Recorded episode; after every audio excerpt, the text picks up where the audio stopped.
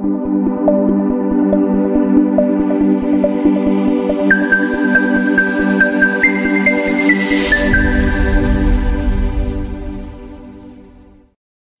buenos días traders, les habla Gabriela. Bienvenidos a una nueva transmisión de premercado americano. El día de hoy, viernes 15 de diciembre, ya son las 8.33 de la mañana en Nueva York, 10.33 en Santiago, 2.33 en Madrid y hoy día partimos con una nueva jornada de trading, la última de esta semana de trading, en donde vemos que el Dow Jones ha logrado alcanzar un nuevo máximo histórico.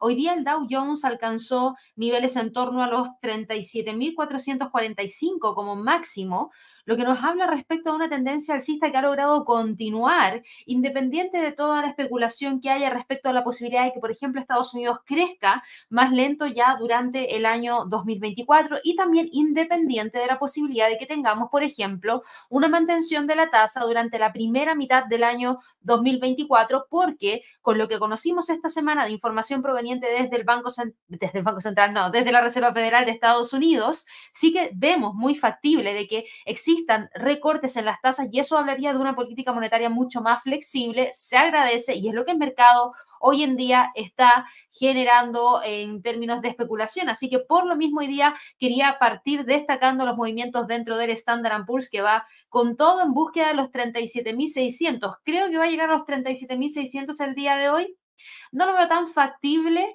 eh, en el sentido de que ya tenemos ciertos retrocesos. Si yo cambio acá el gráfico de 15 minutos, ustedes se van a dar cuenta que la acción del precio nos está hablando acerca de el retroceso después de haber alcanzado los 37.442. Aquí, para poder ver cualquier tipo de continuidad si el alza hoy día, lo primero que tendría que hacer el precio del Dow Jones es buscar quebrar esa línea de tendencia bajista para que de esa manera nosotros confirmemos que realmente tiene la fuerza como para poder continuar en búsqueda de ese nivel que yo les comentaba, que es un nivel de doble cero, cerquita del precio, en torno a la zona de los 37.600. Ahora, yo creo que aquí es súper importante también destacar el hecho de que no tenemos eh, nada más que frene el movimiento hacia el alza, excepto los niveles de doble cero, excepto los niveles de resistencias mensuales que tenemos a partir de los pivotes mensuales, en donde ahí tenemos una zona de los 37.977 y una extensión de Fibonacci en torno a la barrera de los 38.000, que es uno de los niveles más importantes que vamos a tener que monitorear.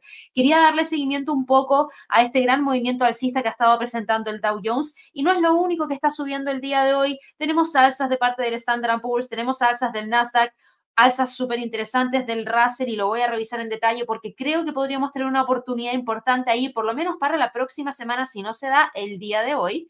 Creo que también hay que destacar algunos movimientos interesantes que hemos visto dentro de la bolsa en Europa, porque el Eurostock 50 está logrando respetar la línea de tendencia alcista, si ustedes se fijan. Pero si nos cambiamos de mercado y vamos a revisar en resumen lo que ha estado pasando con las criptos, las criptos no están subiendo el día de hoy. Tenemos a todas las criptos que seguimos a diario: Bitcoin, Ethereum, Litecoin, Cardano, el XRP, que es Ripple, todas están con retrocesos durante esta jornada. Por ende, aquí no está la demanda por este tipo de activo de riesgo, sino que gran parte de la demanda de activos de riesgo se las está llevando el mercado accionario. Y por otro lado, también las criptos hoy día están cayendo, porque si ustedes se fijan, el dólar index hoy día está con un movimiento hacia el alza y las alzas que está presentando el dólar index es porque hay una gran cantidad de analistas y traders de mercado que esperan tener a un dólar más fuerte durante el año 2024, a raíz de que Estados Unidos podría ser una de las economías que mejor sobrelleve todo el año 2024 y todos los desafíos que se presenten. Así que hoy día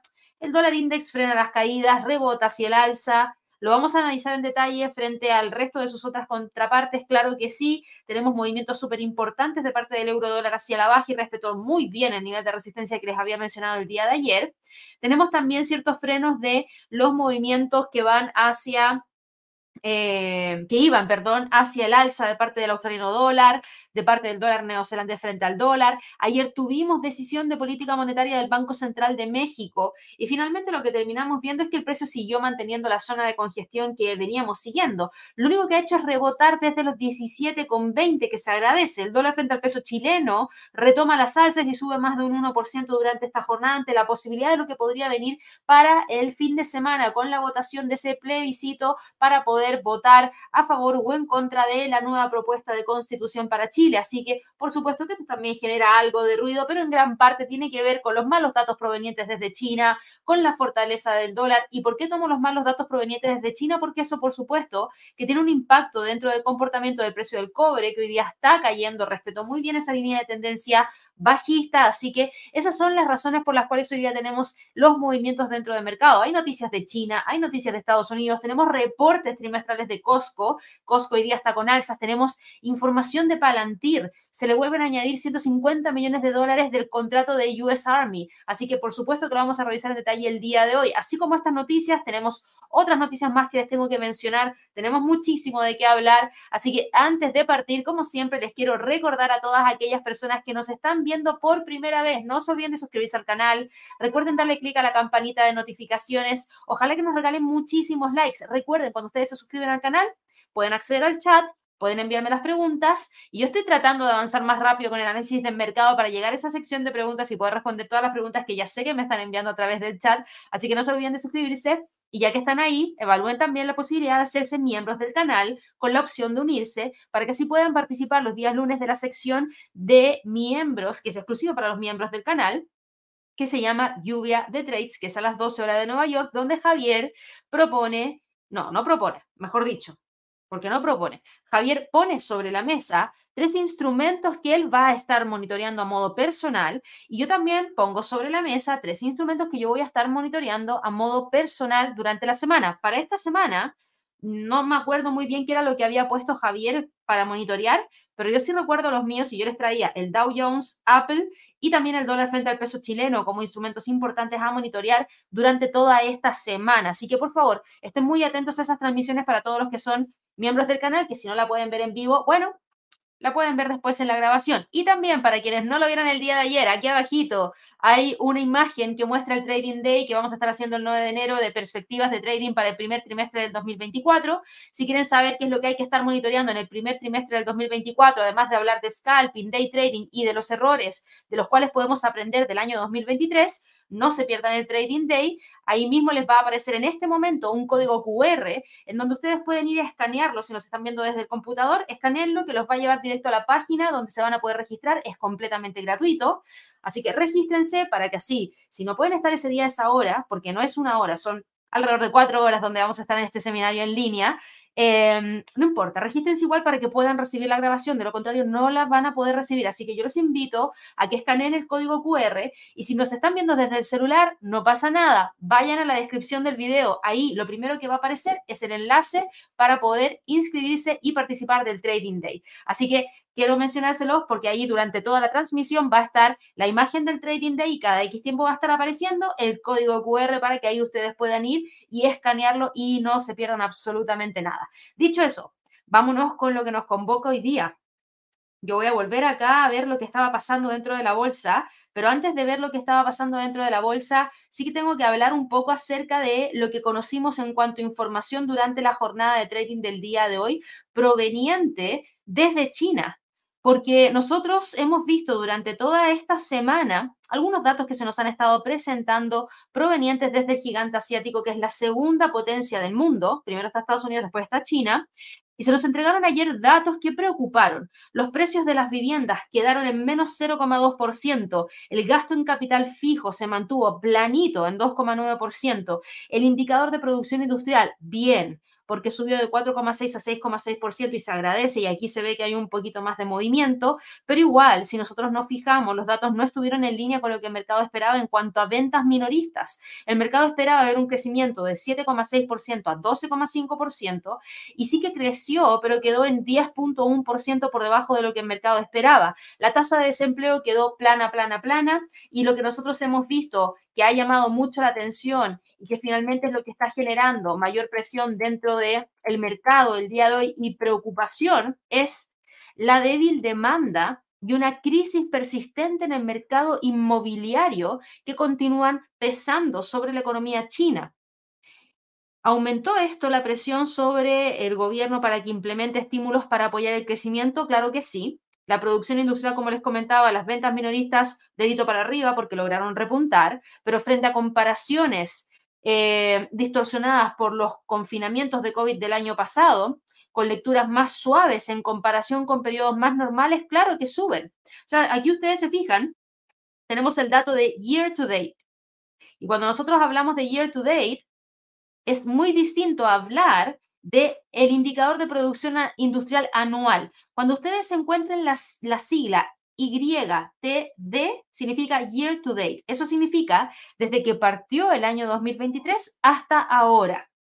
Y si ustedes se fijan, ese dato nos reportó una producción industrial que está en 4,3%. Y antes yo les había hablado del indicador de producción industrial que salió en un 6,6% anual.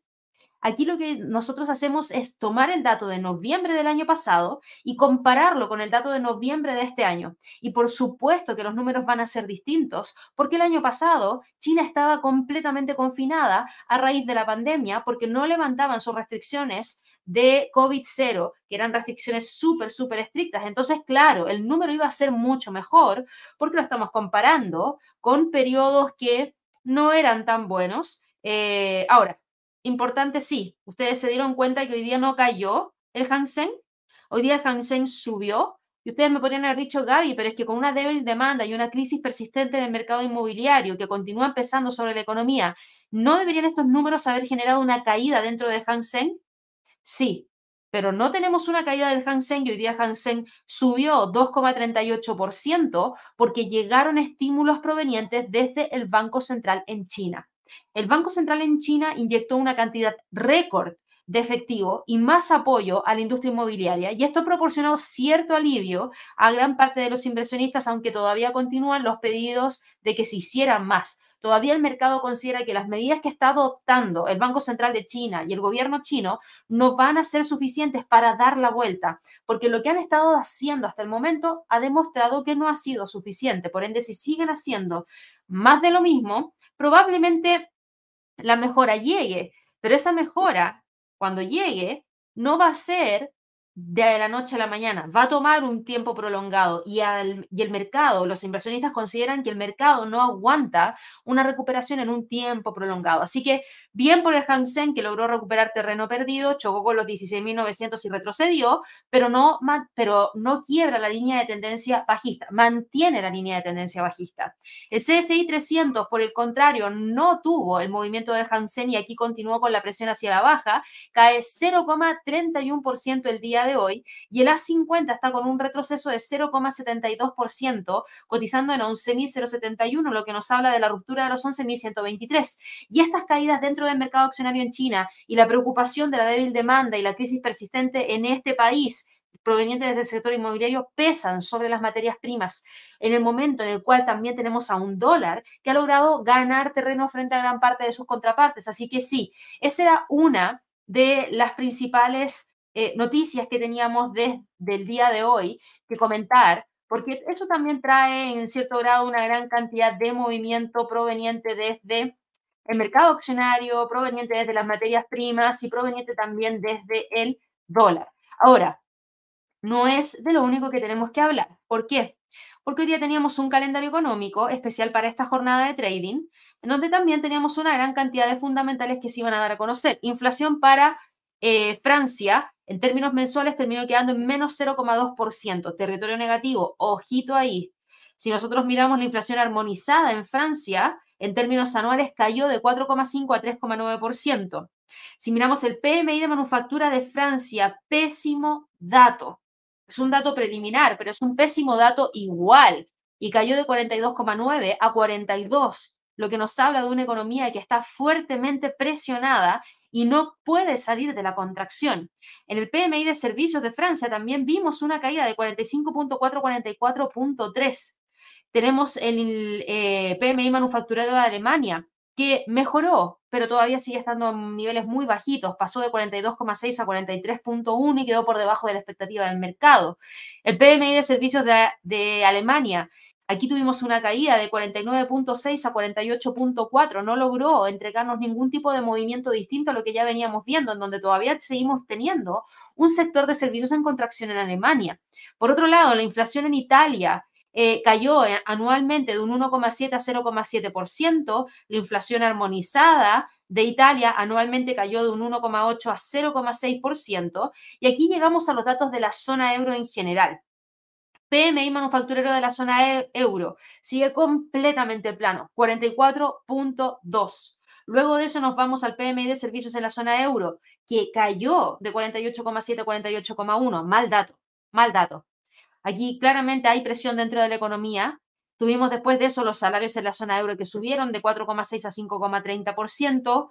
Tuvimos eh, una serie de otros datos que yo creo que no son tan relevantes, con esto nos quedamos y yo creo que es importante. Y ustedes van a decir, Gaby, pero todos los datos fueron malos, entonces, ¿por qué tenemos al Eurostock 50 subiendo 0,23% y manteniendo la línea de tendencia alcista en vez de quebrarla? Y esto es lo que pasa con estos malos datos. Aquí el mercado dice, mm, Christine Lagarde ayer en la decisión de política monetaria nos dijo que era muy probable que mantuviera la tasa de interés por un tiempo prolongado en niveles lo, suficientemente restrictivos para poder controlar la inflación.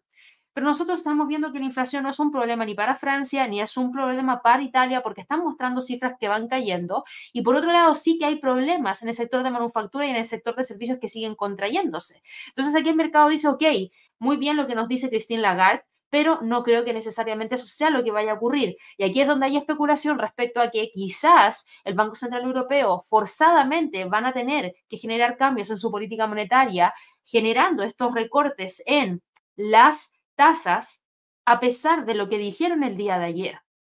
Y esa especulación se siente dentro del mercado y por eso hoy día el Eurostock 50 rebota desde la línea de tendencia alcista, pero es incapaz de continuar con el alza porque como no hay tanta seguridad, el precio se queda ahí. Yo diría que para el cierre de esta semana, los 4.400, no, los 4.500, mejor dicho, vamos a dejar aquí nivel psicológico, los 4.500 y los 4.560 serían los niveles más importantes a monitorear.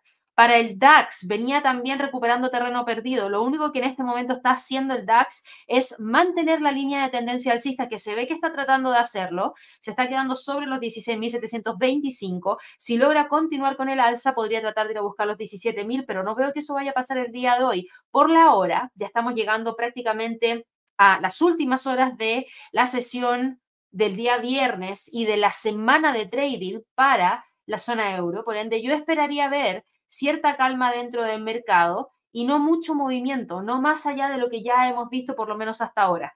En el caso de el IBEX, que ayer venía con movimientos súper fuertes hacia el alza y que en algunos casos nos sorprendía, bueno, ayer terminó cerrando con un precio de 10.148 puntos. Hoy día cae 0,79% y está testeando el soporte en 10.068. Si llega a quebrar ese nivel, podría continuar con el retroceso hacia los 9.966.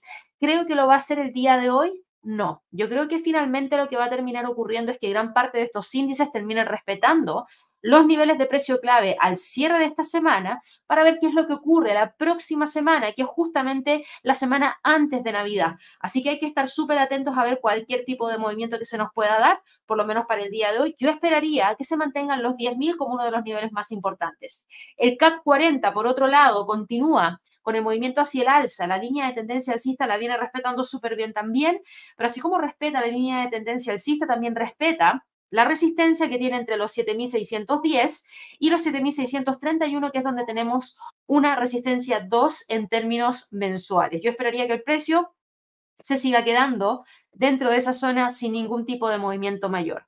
En cuanto al FTSE del Reino Unido, miren lo que pasa con el FTSE. Ayer tuvo muchísimo movimiento y cerró en la línea de tendencia bajista, no logró llegar hacia los 7.750, lo que ya nos daba una señal de que no existía la fuerza suficiente como para poder empujar hacia arriba, empujar hacia arriba, empujar hacia arriba.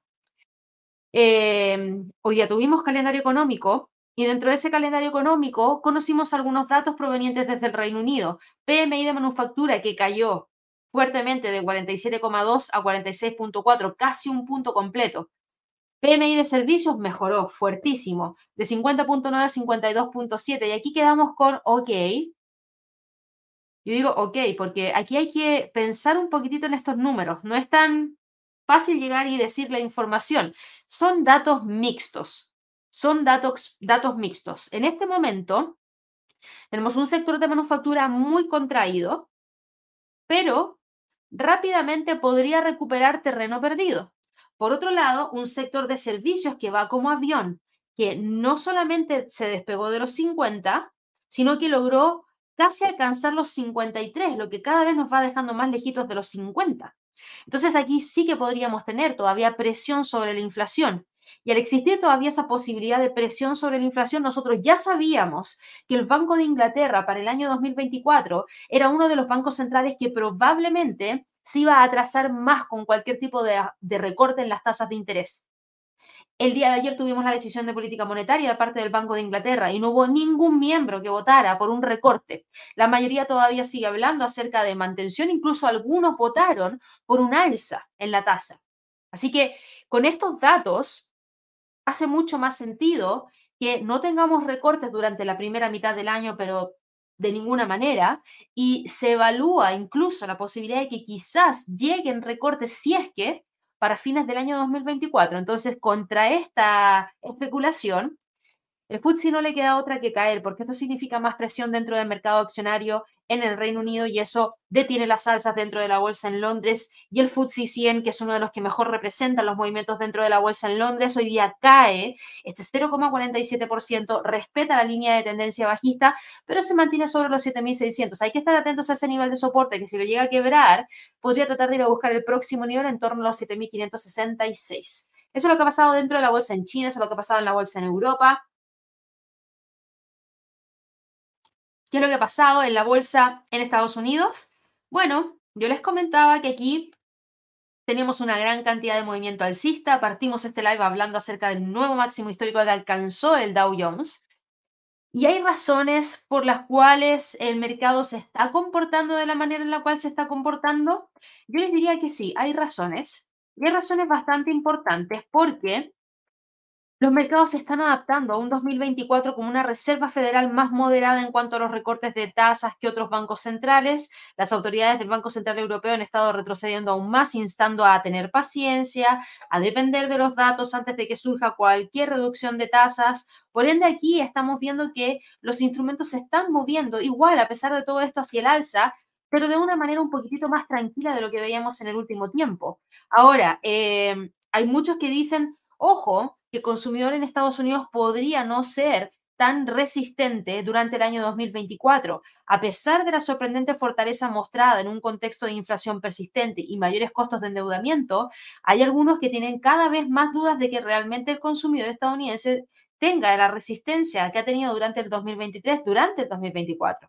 Los recortes realizados en las previsiones de beneficios para las acciones de consumo estadounidenses se deben principalmente a la caída de las estimaciones de los ingresos de las compañías y se prevé que los márgenes se mantendrían firmes.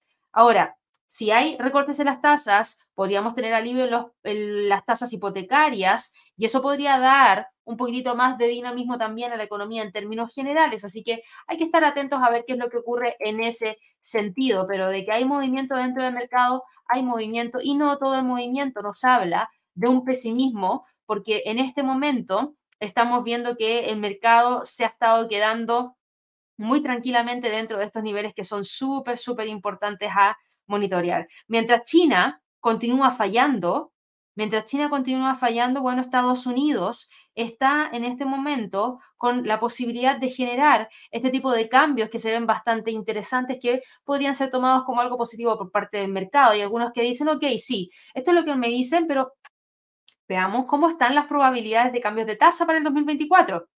Las probabilidades de cambio de tasa para el 2024, claro que han variado en relación a todos los datos que se han dado a conocer durante esta semana.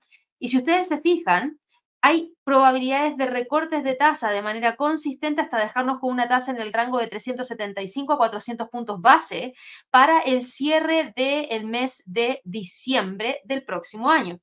Por ende, sí se ven varios recortes y ante esas posibilidades de varios recortes es que el mercado accionario reacciona. Así que no me parece tan descabellado que el Dow Jones esté con este movimiento. Ahora, para quienes no lo saben, eh, el Dow Jones tiene una composición súper especial. Por peso, el Dow Jones tiene lo siguiente. A United Health Group, que haya tenido un buen rendimiento durante el último tiempo, Goldman Sachs, Microsoft, Home Depot, McDonald's, Caterpillar, Amgen, Visa, Salesforce, Boeing, Honeywell, Apple, Travelers Cost, American Express, JP Morgan, Intel Business Machine, o más conocido como IBM, Johnson Johnson, Walmart, Chevron, Procter Gamble, Nike, 3M, Merck Co., Walt Disney, Coca-Cola, Dow, Cisco Systems, Intel Corp., Verizon Communications y Walgreens Boot Alliance. De todas estas compañías, el día de hoy hay varias que están generando movimientos interesantes hacia el alza y que aprovecha y toma ventaja en ese sentido em, el Dow Jones. Así que por eso vemos el comportamiento que estamos teniendo durante la jornada de trading del el día de hoy. Ahora, en cuanto a movimientos puntuales dentro de la bolsa, porque ¿Para qué vamos a seguir dándole más vuelta? De que tiene tendencia alcista, tiene tendencia alcista y el próximo nivel está en 37.600, 38.000. En el caso del Standard Poor's, aquí no estamos con máximos históricos. Hoy día sube levemente 0,10%. De continuar con el alza, el próximo freno lo podría tener en 4.800. Y en el caso del Nasdaq, que va muy bien empujando hacia arriba, sube 0,27%. Todavía le queda por quebrar los 16.615 antes de llegar al máximo en 16.790, pero con el que sí hay que prestar muchísima atención es el Russell, porque el Russell está tocando una resistencia súper importante que si yo me voy a un gráfico semanal ustedes se van a dar cuenta rapidito. Esa es la resistencia. Es una resistencia que mantiene desde abril del año 2022. Si el precio logra cerrar sobre los 2020, nos abre el camino y nos abre el camino rápidamente hacia los 2100. Luego de eso nos podría abrir el camino hacia los 2300. Luego de eso hacia la zona de los 2357 y los 2451. Por ende, si yo tuviera que elegir un instrumento a monitorear, elegiría el Russell para las próximas semanas porque considero que está en niveles que vale la pena mirarlos. Tenemos mucha historia hacia atrás, historia simple de identificar, a través de la acción del precio netamente a través de soportes y resistencias. Quizás para algunos es demasiado simple, pero el trading, mientras más simple, mejor. Y en este momento se ven niveles técnicos clarísimos que no requieren de absolutamente nada más para poder dejarlos marcados dentro del gráfico. Así que yo voy a estar a la espera de ver si es que realmente logra generar la ruptura de ese nivel de los 2020 para continuar con el empuje alcista. Se ve interesantísimo el Russell en ese sentido. Yo les decía, hay empresas que han estado generando movimientos importantes el día de hoy. Palantir Technologies. Hoy día voy a hablar de Palantir Technologies porque en los últimos días ustedes me han estado preguntando respecto a Palantir Technologies y por supuesto que es importante de monitorear. Y en el caso de Palantir Technologies, para quienes no lo saben, la acción el día de hoy está continuando con el empuje alcista y vale la pena mirarla. ¿Por qué? Porque el alza de hoy día, si bien no es de un 10%, sube un 1,21%, es una alza súper significativa porque tras esta alza de un 1.21%, nos deja en 18,43, lo que significa que rompe la línea de tendencia bajista que trae desde el 21 de noviembre y está a punto de cerrar sobre los 18.50. El precio del cierre del día de hoy va a ser importantísimo para Palantir. Si logra cerrar sobre los 18,50, podría trasladarse hacia los 18,79 y desde ahí continuar hacia los 22. Y hay razones suficientes como para poder empujar a la acción hacia el alza, por lo menos hoy día porque Palantir Technologies anunció hoy que ha extendido su asociación con el ejército de los Estados Unidos y firmó un acuerdo de un año para su programa Vantage. Como parte del acuerdo, Palantir va a proporcionar su plataforma de datos y análisis para ofrecer capacidades habilitadas para la inteligencia artificial y continuar evolucionando la visión de la plataforma de datos de todo el ejército de Estados Unidos. Y ojito, que el valor del contrato es de 115 millones de dólares, en donde se van a dividir de la siguiente manera. 97,35 millones adjudicados y con un financiamiento inicial de 35,6 millones.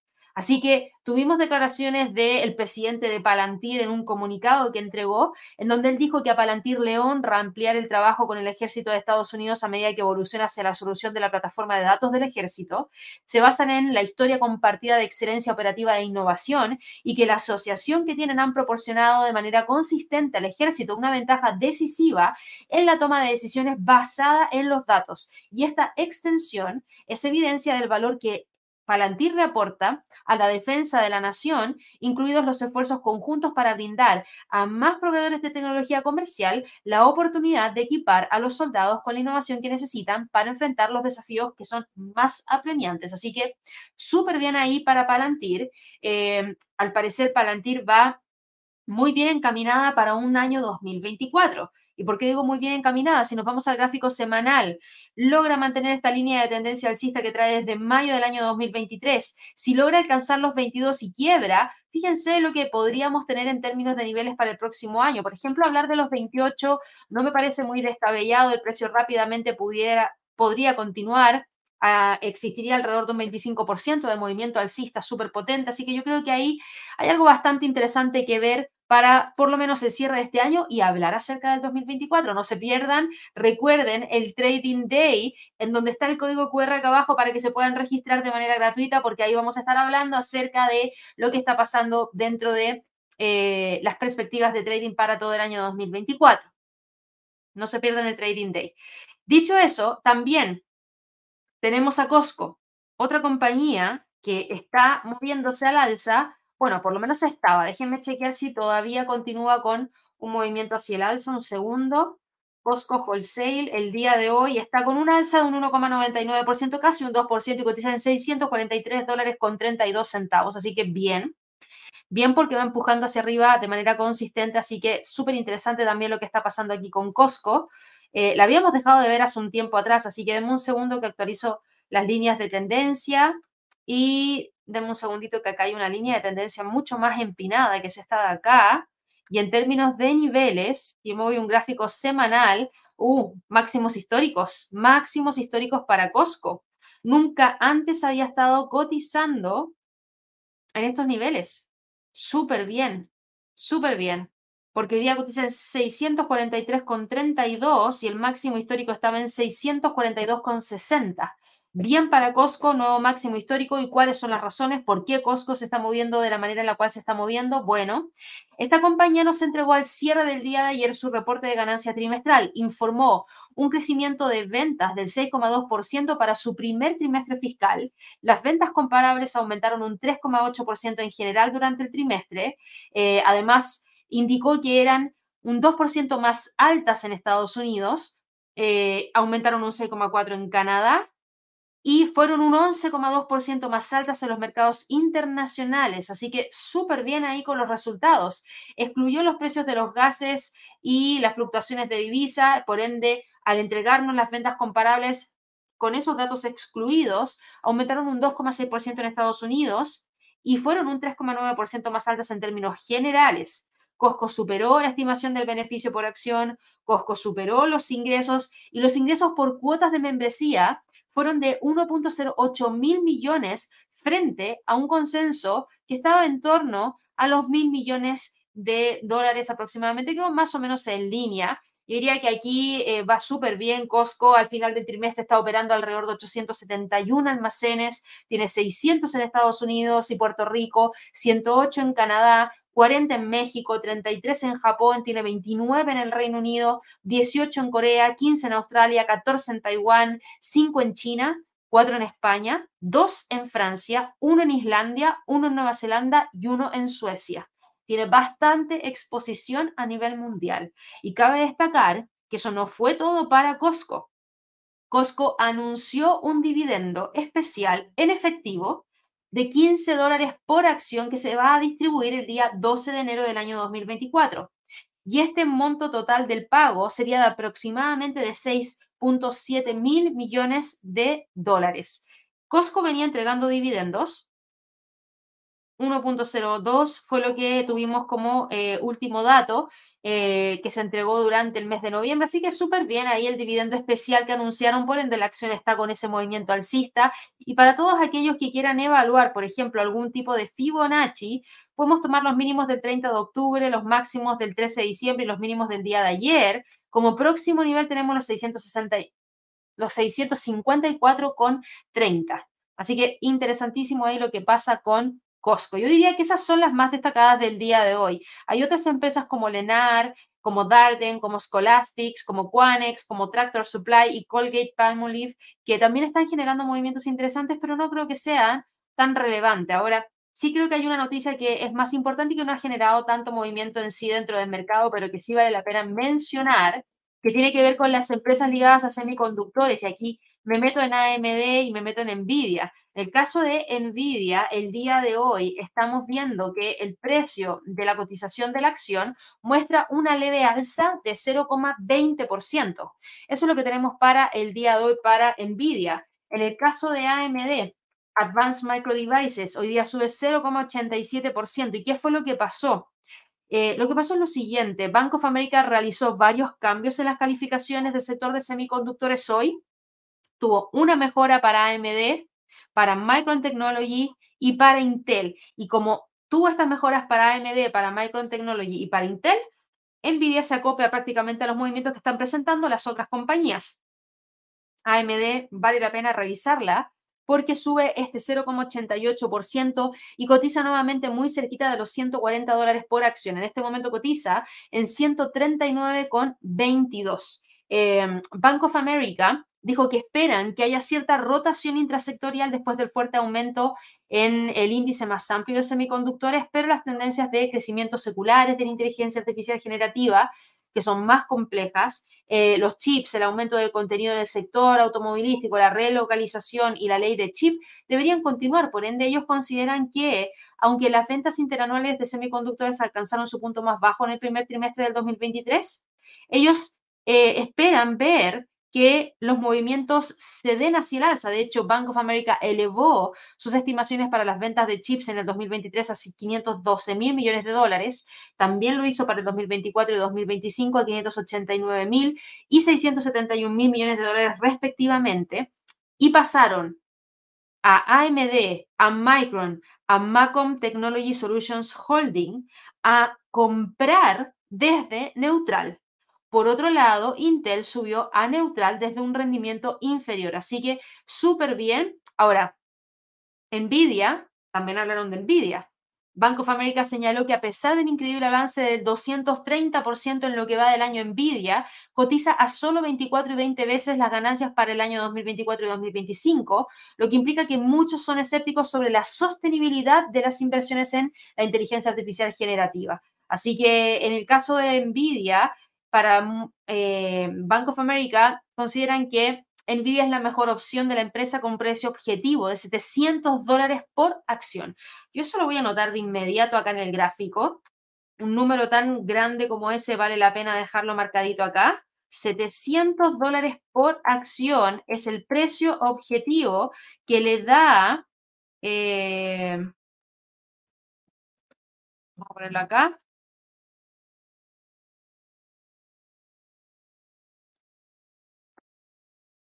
precio objetivo de BAC, que es Bank of America.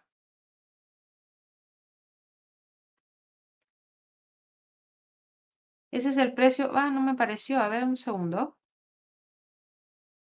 Ah, que está en blanco. Ahí sí. Ese es el precio objetivo de Bank of America. Deme un segundito que esto lo vamos a poner en el medio. Ahí sí. Para que no se nos olvide. Así que interesante lo que terminó pasando el día de hoy en el sector de los semiconductores. Si nosotros vamos y revisamos algún ETF ligado a los semiconductores, eso es el SOXL, el, el Direction Day Semiconductor Bull 3 por, hoy día sube 0,89% y va muy bien.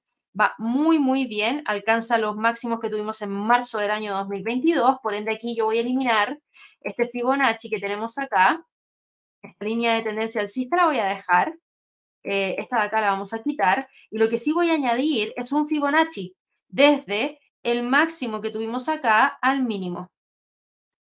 Y si ustedes se fijan, está muy cerquita del 38.2% del Fibonacci, que está en 32,22, que si llega a quebrar, podría continuar con el alza. Así que mucho ojo con el SOXR para el cierre de este año y los primeros días del año 2024.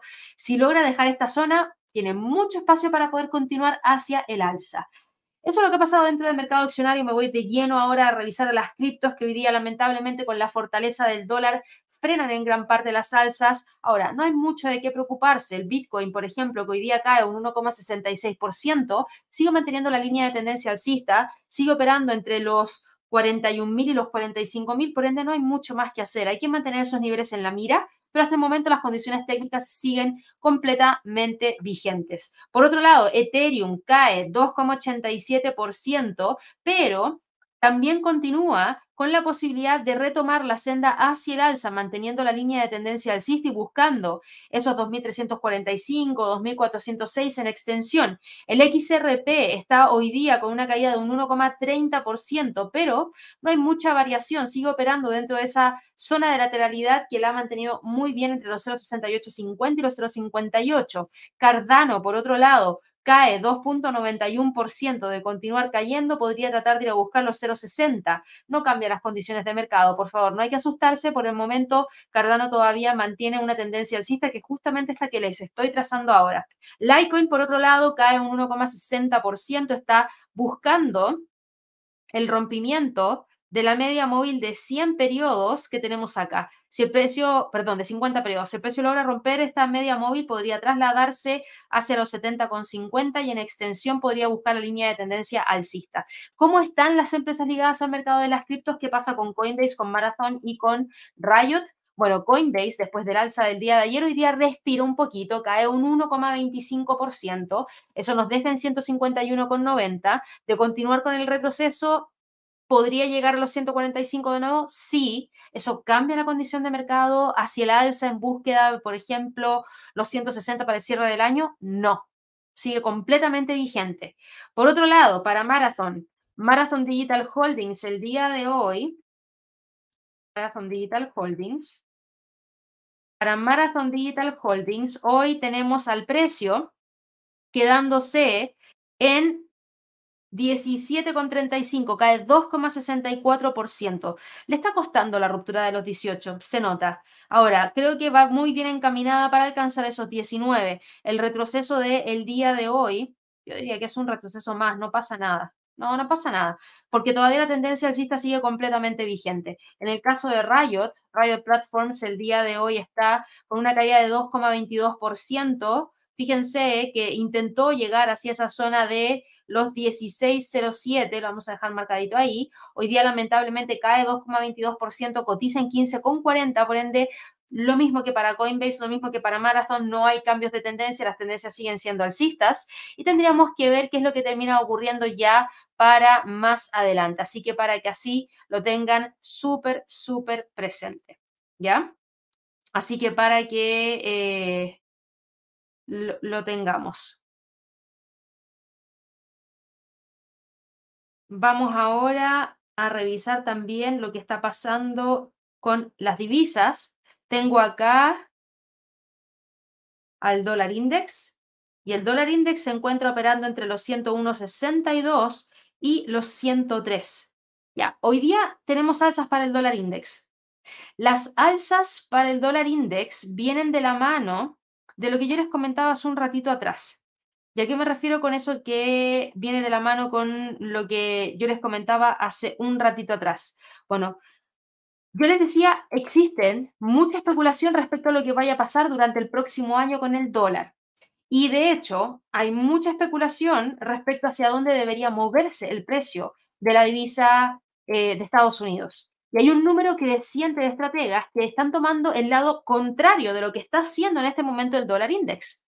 El dólar index en este momento tiene una tendencia bajista importante que se nota a simple vista y algunos dicen, mira, está bien, tiene tendencia bajista, pero yo creo que el dólar podría fortalecerse el próximo año a medida que la economía de Estados Unidos demuestre ser más resistente que otras.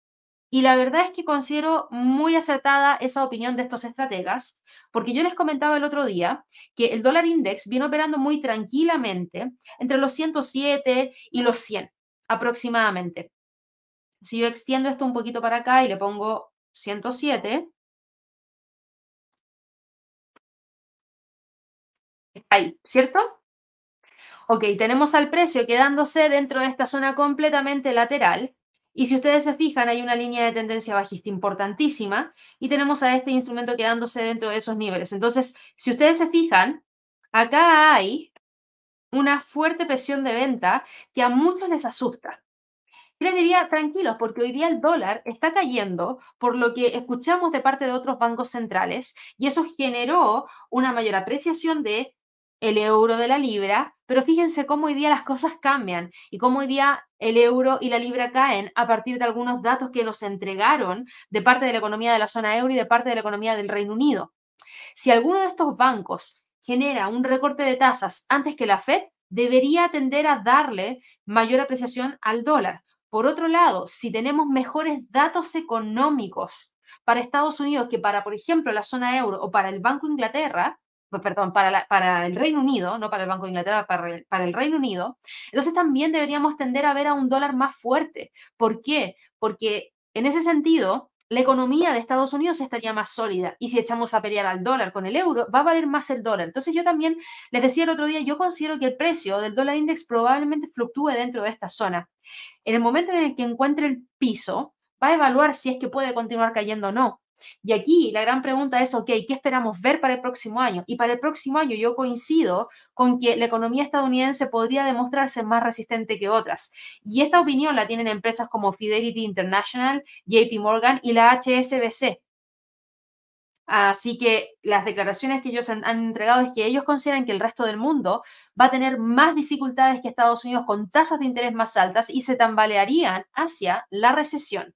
Además, incluso si la Reserva Federal indica planes para, para tres recortes perdón, durante el año 2024, otras economías harían lo mismo o por lo menos flexibilizarían rápidamente su política, porque si lo hace la, la, Fed, entonces lo van a hacer ellos también. Entonces, claro, eso también le da ventaja al dólar considero que esa es la razón por la cual hoy día el dólar index también se encuentra operando hacia el alza, pero no hay mucho cambio.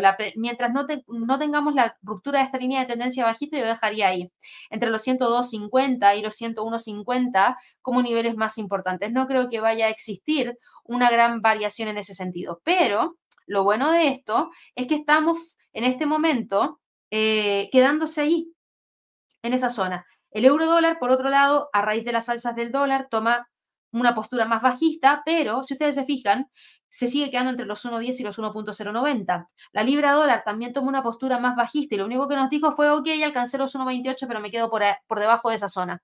Es muy probable que hoy día el precio se termine quedando en los 1.2724 como precio de cierre para la semana. El dólar frente al yen, por otro lado, si bien tuvo una gran presión bajista, ha logrado detener las caídas y se mantiene firme entre los 143 y los 141. El dólar CAD continúa con la presión hacia la baja, pero fuertísimo. Aquí, ojo con ese nivel de soporte que está rompiendo en 1.34. Si logra confirmar el rompimiento de los 1.34, abre el camino para ir a buscar el último nivel del retroceso del Fibonacci, que está muy cerquita de los 1.33. El australiano dólar cae 0,06% y se termina quedando ahí entre los 0,6750 y los 0,6650. Por otro lado, eh, acá tenemos al dólar neozelandés frente al dólar, termina quedándose eh, dentro de la zona y está aquí entre los 0,6250 y los 0,61. El dólar frente al franco suizo bueno, el dólar frente al franco suizo logró respetar súper bien el soporte de los 0,6669 y no creo que vaya a salir de allí el día de hoy. Y pasándonos un poquito a las divisas emergentes, el dólar frente al peso mexicano. Bueno, ayer nosotros tuvimos la tan esperada decisión de política monetaria de parte del Banco Central de México, más conocido como el Bancico.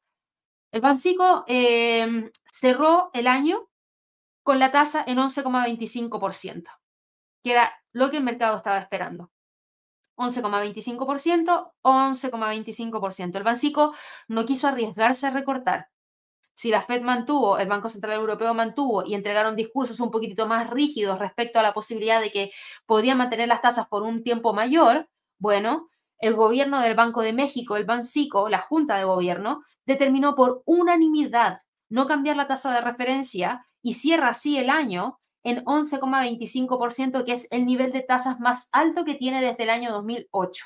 Actuó tal y como el mercado esperaba. Tal y como el mercado esperaba. Ahora, entregó un comunicado y el comunicado entregó algunas sorpresas. Eh, ¿Por qué? Porque no sé, ¿cómo decirlo? Eh, se espera que se mantenga la tasa por un tiempo mayor. Eso es lo que pasa. Eh, hay algunos que esperaban que hubiera un cambio en el statement, y finalmente ese cambio en el statement al parecer no estaría llegando y como no estaría llegando ese cambio en el statement, las tasas se mantendrían. Eh, así que es súper interesante lo que está pasando porque el peso mexicano se apreció después del anuncio de decisión de política monetaria y esa apreciación se debió a la revisión al alza de los pronósticos de inflación. Para quienes no lo habían visto antes, acá yo tengo los pronósticos de inflación general y subyacente que se tienen para el año 2024-2025. Y si ustedes se fijan, tuvimos acá de INPC 4,6% para el 2023, para el último trimestre del año en 4,4%.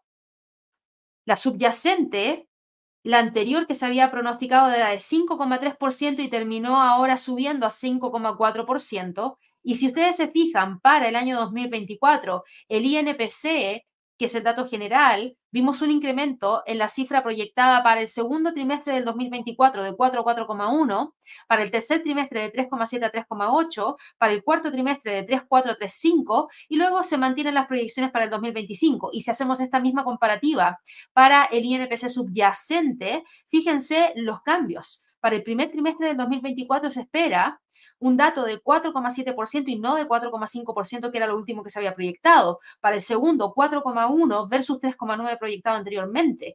Para el tercero, de 3,7%, muy por sobre el 3,5% proyectado anteriormente, y para el cierre del año de 3,3% pasó a 3,5%. Entonces, claro, aquí lo que nosotros tuvimos fueron proyecciones un poquitito más elevadas, subieron los pronósticos de inflación en general del segundo al cuarto trimestre del 2024 y de subyacente desde el primero hasta el último trimestre del año 2024. Eh, deberían tender a ir a la baja las tasas de interés, pero eh, no se ve que vaya a pasar rápidamente. Vamos a tener que ver si es que hay cambios en las proyecciones de inflación. Si hay cambios, ahí, que, ahí sí que podría cambiar em, la posibilidad de ver recortes de tasas. También tendría que haber un cambio en el tono del comunicado. Igual el mercado espera que haya un primer recorte de la tasa en el primer trimestre del 2024 porque es muy probable que siga lo que vaya a hacer la Fed. Así que eso es lo que ha llevado a que el dólar pierda terreno frente al peso mexicano y esté testeando esta línea de tendencia alcista que tenemos acá muy cerquita de los 17,15. Por otro lado, el dólar frente al peso chileno sube 0,88%. Hablamos acerca de China, hablamos del dólar ganando terreno frente a gran parte de sus contrapartes. Hablamos también acerca de lo que pasó con el cobre. El cobre hoy día cayó, por ende eso debilita el peso chileno, eso le da la ventaja al dólar para ganar terreno en la paridad. En, todo caso, el precio no ha logrado salir de la zona entre los 8,88 y los 8,60, que era lo que habíamos dejado para esta semana. El dólar frente al peso colombiano continúa con la presión bajista, eso sí, todavía mantiene muy firmemente el nivel de los 3.950 como uno de los niveles más importantes a monitorear. El dólar frente al sol después de la gran caída del día de ayer, se mantiene tranquilito en torno a los 3.76. Y en cuanto a las materias primas, miren lo que pasa con las materias primas. Nosotros hemos visto que los precios del petróleo están hoy día subiendo y estas alzas que nos está dando el precio del petróleo eh, nos llevan a ver que le da un respiro, pero igual el petróleo se encamina a registrar su primera subida semanal en dos meses después de beneficiarse de un pronóstico optimista de la Agencia Internacional de Energía sobre la demanda de petróleo para el próximo año y por un dólar más débil. Así que se celebra eso, pero aquí no cambia mucho la cosa, porque si ustedes ven el gráfico, tengo a los 74 como uno de los niveles más importantes de resistencia y al precio todavía metido dentro de esta zona. El oro, por otro lado, cede un poquito de terreno después de haber alcanzado niveles muy cercanos a los 2050, se termina quedando entre los 2050 y los 2016. La plata cae 0,69%, respeta súper bien el pivote en términos eh, en términos mensuales en 24,14, le da un respiro y se mantiene operando dentro de esa zona. El cobre está hoy día cayendo 0,15%, cotiza en 3,82 y no creo que vaya a romper la línea de tendencia bajista. Y el gas natural recupera terreno perdido hoy día, sube 2,78% y está apuntando a buscar esos 2.44 que sería el próximo nivel más importante a monitorear. Así que eso es lo que ha estado pasando durante el premercado del día de hoy. Me voy a ir rapidito a responder algunas preguntitas que hay ahí a través del chat para que de esa manera lo podamos ver de inmediato. Buenos días para Gianfranco. Aquí nos preguntabas por Marathon. Aquí nos decías, compré a Marathon Digital Holdings en 9. ¿Dónde está Maraca? En 9 y quería mantener hasta el halving de Bitcoin, pero no sé si tomar ganancia y esperar una corrección o mantener, ya que creo que en 9 fue buena entrada. En 9 fue una muy buena entrada, porque si estás en 9, tú ya estás acumulando alrededor de 91,35%. Ahora, tú me dices que querías esperar para el halving de Bitcoin. ¿Qué te llevaría a tomar la decisión contraria de dejar de esperar hasta el halving del Bitcoin? Por un lado, sigues teniendo tendencia alcista. Entonces, si tu objetivo era esperar hasta el halving y ahí cerrar, yo creo que deberías esperar hasta el halving y de ahí cerrar. Ojo, esto no es una recomendación, te estoy diciendo lo que yo haría, porque tu plan lo marcaste antes de entrar al mercado. Una de las reglas básicas del trading es tomar lo que uno analizó en el principio y tratar de mantenerlo hasta el final. En este momento yo no veo cambio de tendencia para Marathon Digital Holdings. Eh, veo que todavía podría tratar de ir a buscar los 19. Los 19 considero que es un nivel de resistencia importantísimo, por ende ahí hay que tener ojo con esa zona. Me gusta cómo se está eh, tratando de encontrar la media móvil de 50 con la de 200 y con la de 100 al mismo tiempo. Yo creo que aquí también la pregunta es, ¿cuánto era lo que tú esperabas ganar? Porque por lo que estoy viendo acá, tú no tenías puesto un objetivo de ganancias. Y los objetivos de ganancia, disculpa, de verdad que son importantes. De verdad que son importantes. Ustedes saben, yo he compartido con ustedes algunas posiciones aquí a través de el live de eh, premercado americano, Nvidia, hace un tiempo atrás, yo tenía un objetivo y yo cerré la operación en el objetivo y después evalué si es que tenía que volver a ingresar al mercado o no. Lo mismo hice con Microsoft. Yo tenía un objetivo, cerré la, operación en ese objetivo y después vuelvo a evaluar si es que vuelvo a entrar a la operación. Pero tienen que trabajar con objetivos porque de lo contrario pasa esto, Gianfranco, en donde no sabes qué es lo que tienes que hacer. Yo te diría que reflexiona un poquitito. Técnicamente el precio sigue estando con tendencia alcista, sigue estando con tendencia alcista, pero quizás para ti ya esa rentabilidad de un 90% es suficiente. Y ojo, es una rentabilidad súper buena. ¿Podría seguir subiendo? Podría seguir subiendo, ¿por qué no? Hemos visto que un montón de activos han seguido subiendo después de las zonas de tomas de ganancia.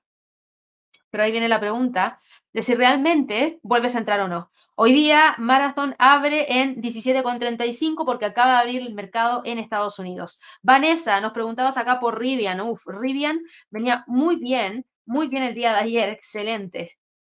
casi 14% de alza y hoy día abre con un gap alcista de un 1,60%. Rivian es una de las acciones que yo he destacado y se las había mencionado anteriormente. Eh, porque considero que es una acción de largo plazo. Creo que va entregando muy buenas cifras y no la podemos castigar por ser una empresa nueva que está intentando poner sus números en positivo. Le dimos todo el espacio para que Tesla lo hiciera. No entiendo por qué hay que castigarla tanto al compararla con Tesla. Creo que Rivian va súper bien encaminada, tiene muy buen, muy buen nicho, muy buen nicho que otros no están utilizando, no están compitiendo tan fuertemente como son las camionetas que nos sirven un montón para delivery, las vans o las furgonetas, las furgonetas que sirven para delivery. Y yo creo que va muy bien, está en 22,66 de continuar con el alza. No me extrañaría que vaya a buscar el cierre por sobre los 24 y que trate de alcanzar los 26. Vamos acá con otras preguntitas a través del chat. Buenos días para Junior, buenos días para Sonia. Nos preguntabas acá por el SPY y el triple Q. Rapidito te lo menciono porque ya hablé del Standard Poor's y el Nasdaq continúan en este momento con las tendencias alcistas. Eso sí, el SPY cae 0,58%, pero no pasa nada, sigue con tendencia alcista. Y el triple Q detiene las alzas en torno a la resistencia 1 mensual en 404,77, pero insisto, no pasa nada, sigue con tendencia alcista. Tengo acá eh, la preguntita de Lilian, me dice, ¿por qué tan negativo el dato del indicador manufacturero del Empire State? Eh, los datos de Estados Unidos el día de hoy que se nos entregaban a verlos acá hoy día. Es el indicador manufacturero del Empire State. Tú dices, ¿por qué tan negativo? Es que sí, existen presiones dentro de distintos sectores y este indicador, de que es el, indicador manufacturero del Empire State, si tú te fijas acá abajo, te está mostrando, mide la salud económica del sector manufacturero en un estudio de unos 200 fabricantes en el estado de Nueva York. Y el estado de Nueva York ha estado complicado en el último tiempo. Yo no vivo en Estados Unidos, pero sí he visto una gran cantidad de noticias en torno a la salud del estado de Nueva York en el último tiempo y no ha sido de las mejores. Tienen una grave crisis en términos de eh, inmigración, una grave crisis también en términos de em, sector inmobiliario. Por ende, puede que eso esté impactando directamente. Por eso sale de esa manera. Ahora, fíjate que en 13 minutos más se nos va a entregar el PMI manufacturero para todo Estados Unidos. Ese pesa más, Lilian ese pesa más. Eh, me decía, estoy largo en el Standard Poor's, el Dow y el Nasdaq. Vamos a ver si me aguantan los stop loss. Esperemos que sí. Eh, Ginette me decía... Ah, Ginette, gracias ahí por recordarle los likes, chicos. No les cuesta nada darles un like. De verdad no cuesta nada y nos ayuda muchísimo muchísimo para poder seguir no solamente creciendo, sino que para llegar a más personas. Y esta, esta información yo creo que es súper importante por una gran cantidad de personas que en este momento están operando sin esta información. Yo creo que sí es útil para muchas personas que sobre todo están recién aprendiendo. Eh, vamos acá. Gianfranco, buenos días para ti también. Eh, gracias aquí, Mariolino me dice, Gaby, buenos días desde México. Solo una anotación, eh, así se menciona, Banjico. Gracias ahí por el dato. Mira, siempre me ha costado porque también en México escriben Javier con una X adelante. Entonces algunos dicen Xavier o les dicen Xavier o les dicen Javier. Entonces ya no sé ni cómo se pronuncia, si es el Banchico, el Bancico, el Banjico. Muchas gracias por la acotación. Ahora de ahora en adelante yo lo voy a decir Banjico. Muchas, muchas gracias. Eh, vamos acá con otras preguntitas a través del chat. Pancho me había dicho acá, Tesla, ¿cómo está? A ver en qué está Tesla, lo vemos rapidito. Tesla está el día de hoy cotizando, mira, alcanzó la parte superior en 250, reingresó al canal alcista. Yo creo que hoy día va a tratar de cerrar en el canal. Yo creo que hoy día va a tratar de cerrar en el canal. Está retomando el canal. Se mueve un gráfico semanal. Fíjate que al retomar el canal en el gráfico diario significaría que nunca dejó el canal en el gráfico semanal. Fue un falso rompimiento lo que tuviste durante la semana. Así que yo creo que va a tratar de cerrar en el canal y eso significa tratar de cerrar en torno a los 250. Justo le respondí también ahí a Antonio que me estaba preguntando exactamente por lo mismo. Eh, Marco me decía qué pasó ayer con el sector de seguros que cayó casi todo en más del 1,20%. Ejemplo, Travelers cayó fuerte y lleva una tendencia semanal al alza. Uh, no sigo mucho el sector de los seguros, para ser honesta, pero veamos acá a Travelers, que tú me estabas comentando aquí. Eh, Travelers, de Travelers Company. Mira, la caída del día de ayer, si me, si me preguntas a mí, no es nada significativa. Sigues con tendencia alcista, el precio logró cerrar sobre los 180 y mira hoy día cómo recupera terreno perdido. Sube un 1,41% y prácticamente te está dejando en el mismo nivel de precio de apertura del día de ayer. Por ende, no hay mucho de qué preocuparse. Mientras el precio esté sobre los 180, todavía tienes tendencia alcista. Y ahora que está tratando de llegar hacia los 185 y cerrar sobre los 185, creo que va muy bien encaminada para tratar de continuar con esos avances hacia los 188.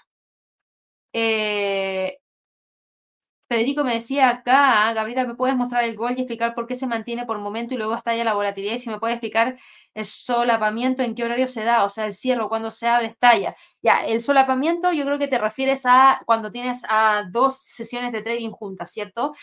Por lo general eso se da muy tempranito en la mañana, cuando tienes a la bolsa en Europa y a la bolsa en Estados Unidos abierta en donde tienes dos sesiones de trading juntas que hacen que haya una mayor cantidad de volatilidad dentro del mercado porque hay muchísima liquidez. Ahora, eh, ¿por qué el precio del oro se mueve como se mueve? Depende un montón. La onza de oro se transa en dólares. Si el precio del dólar se mueve un montón, el precio del oro en consecuencia se va a mover un montón.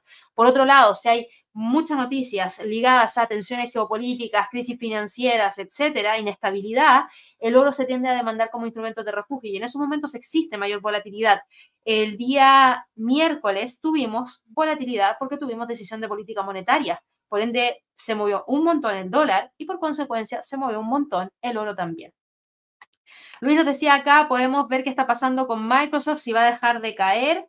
Microsoft está el día de hoy cotizando con un alza de un 1,13%, logró respetar súper bien los 3,66, así que sigue todavía sobre esa zona. Buenos días para Paula. Acá eh, Hernando nos dice, buenos días Gaby, ayer vimos a Moderna, ¿ya? Que a partir de una noticia positiva subió, pero luego retrocedió. ¿Qué pasó? ¿Hay mucha desconfianza con el desempeño de esta empresa? Esto es normal que pase, ¿eh? Hernando, porque hay muchas tomas de ganancia. Hay algunos que entraron con la posición larga, que vieron que chocó con la media móvil de 100 y cerraron el trade. Como también hay algunos que evaluaron la posibilidad de salir para aguantar, porque venían con una operación, por ejemplo, larga desde acá abajo y después de, por ejemplo, un movimiento importante de 34%, consideran que ya es suficiente y cierran el trade. Em, esta es una noticia muy buena, pero ahora se tiene que llevar a cabo. Ahora se tiene que llevar a cabo. Entonces, no nos podemos quedar solamente con la noticia. Ahora, tiene que ser efectivo, tenemos que ver la demanda, tenemos que ver qué es lo que pasa para más adelante. Y ahí es cuando tú puedes ver continuidad de movimientos alcistas. En este momento es una noticia que genera un movimiento puntual, igual que, por ejemplo, una decisión de política monetaria que genera un movimiento puntual y luego retrocede. Es exactamente lo mismo. En este momento el precio está operando en 86,70 y se queda entre los 96 y los 84. Buenos días para María, buenos días para Yesid, para Ligia, para Carlos, para Víctor, para Juan Esteban que nos preguntaba por Pfizer. Pfizer está el día de hoy cotizando en 26,20, todavía se mantiene sobre los 26, pero viene con mucha presión bajista, así que atento a ver si logra mantener el precio de cierre del día de hoy en 26. Buenos días para Macbeth, para Junior, para Gustavo, para Uriel, que me preguntaba si podíamos revisar a Upstart Holdings. Eh, ¿Segura el alza o llegó una resistencia? Buena pregunta, a ver. Déjame quitar todo lo que tengo acá, que ya está completamente obsoleto. Upstart rompió esta resistencia que traía acá súper bien. Y yo creo que aquí podemos apoyarnos fácilmente de un Fibonacci. No hay para qué tratar de hacerlo más complejo. Los Fibonacci funcionan extremadamente bien. Y fíjate, el precio chocó con el 50% del retroceso del Fibonacci y se quedó ahí. Muy buena tu pregunta, porque efectivamente en este momento yo estoy viendo que está respetando la resistencia. Mira el comportamiento de la vela. La vela estaba mostrando una caída después de la apertura y acumula un retroceso de 2,54%. Es muy probable que se quede al cierre entre los 46,50 y los 43,77. Eh, Mayuli nos preguntaba por ARM, lo vemos rapidito y me voy a revisar de ahí de inmediato los movimientos de apertura del día de hoy. ARM, ARM, que es ARM Holding, súper bien, súper bien esta, acción. Después de la IPO, esta es una de las IPOs que mejor se ha comportado en el último tiempo, tiene muchísimo potencial. Así que muy bien, muy, muy bien. Continúa con tendencia alcista. Eh, si te preguntas a cuáles son los próximos niveles que el precio podría tratar de alcanzar, tienes un próximo nivel de retroceso de, perdón, de extensión de Fibonacci en 73,33. Para llegar a los 73,33 va a tener que romper los 70,84. Eso es lo que está respetando en este momento. Nos falta para poder continuar con el movimiento hacia el alza. Así que ojo con esos 70,84 y después con los 73,33. La apertura de la bolsa del día de hoy, Apple frena el alza el día de ayer alcanzó un máximo en 199,62. Hoy día el precio retrocede 0,26%, pero sigue manteniéndose sobre los 197. Alphabet sube 0,64% y rebota prácticamente de la línea de tendencia alcista. Meta Platform sube un 1,28% y va en búsqueda de los 340. Amazon sube 0,89% y respeta los 148.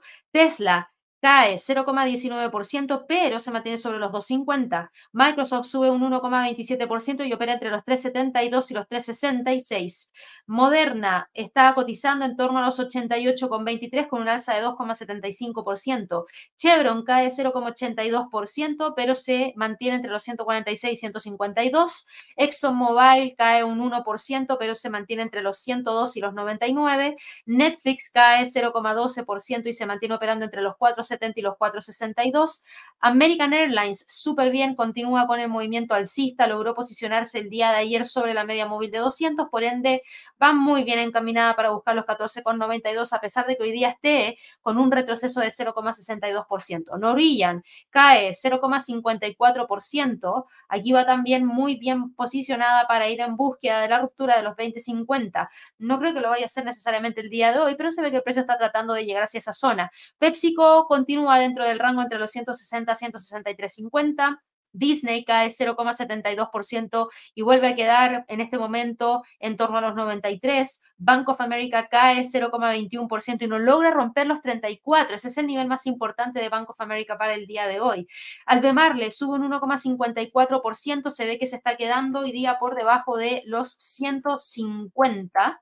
Tenemos por acá Nvidia que sube 0,94% en búsqueda de los 4,90 como próximo nivel. Tenemos a AMD que sube 0,71%, pero todavía sigue estando por debajo de los 141. Alibaba sube un 1,89% y va buscando los 74,80. Pinduoduo sube un 1,22% y está a punto de generar el quiebre. Interesantísimo lo que pasa con Pinduoduo. En Face Energy sube 2,10%, pero retrocede, eh, pero va muy bien encaminada para alcanzar esos 130. Sería muy lindo ver una ruptura al cierre de este año de los 130, porque con esto ya el precio empieza a recuperar terreno perdido. Así que va súper bien por el momento en Face Energy. La apertura del día de hoy, menos alcista de lo que yo esperaba, porque fíjense cómo retrocede el Russell y no logra llegar hacia esos 130. El Nasdaq tan solo acumula una alza de 0,58%. El Dow Jones, eh, perdón, sube 0,08%, pero cae en comparación a eh, el precio de premercado que traíamos. El Standard Poor's tan solo sube 0,02%, por ende aquí podríamos decir que quien se benefició tras la apertura fue el mercado ligado al sector tecnológico. Para todas aquellas personas que se perdieron el anuncio, aquí abajito pueden ver una imagen del Trading Day. Vamos a estar hablando el 9 de enero respecto a perspectivas de trading para el primer trimestre del 2024. Vamos a estar hablando acerca de scalping y day trading en acciones y también algunas, algunas lecciones y aprendizajes del año 2023 que yo les voy a estar presentando de todo lo que viví durante el año 2023. Así que espero que puedan participar. Ahora mismo les estoy mostrando, fíjense, el código QR. Si están en un computador, agarren su celular, escaneen el código que los va a llevar directamente a la página para que se registren. El registro es completamente gratuito. Regístrense igual, aunque no puedan participar ese día a esa hora, porque así van a poder recibir la grabación. Ojalá que puedan participar en vivo y en directo. Ojalá que sí, pero igual si no pueden, ya saben, regístrense para recibir la grabación. Y quienes nos están viendo desde los celulares, vayan a la descripción del video y de esa manera van a poder participar del Trading Day. Con eso me voy despidiendo. Espero que todos tengan un excelente cierre de semana de trading. Por favor, no se olviden de suscribirse al canal. Recuerden prender la campanita de notificaciones y ojalá que nos regalen muchísimos likes. Con eso eh, ya vamos cerrando esta semana de trading y nos vamos adentrando a la última semana de transmisiones a través de nuestro canal de YouTube no para siempre, sino que del año 2023, no se asusten que en 2024 seguimos, pero la última del año 2023, así que espero que todos nos puedan acompañar en la última semana en el premercado y también en el cierre del mercado americano. Que tengan un excelente fin de semana y nos vemos el lunes a las 8.30 sin falta, como siempre. Chao, chao.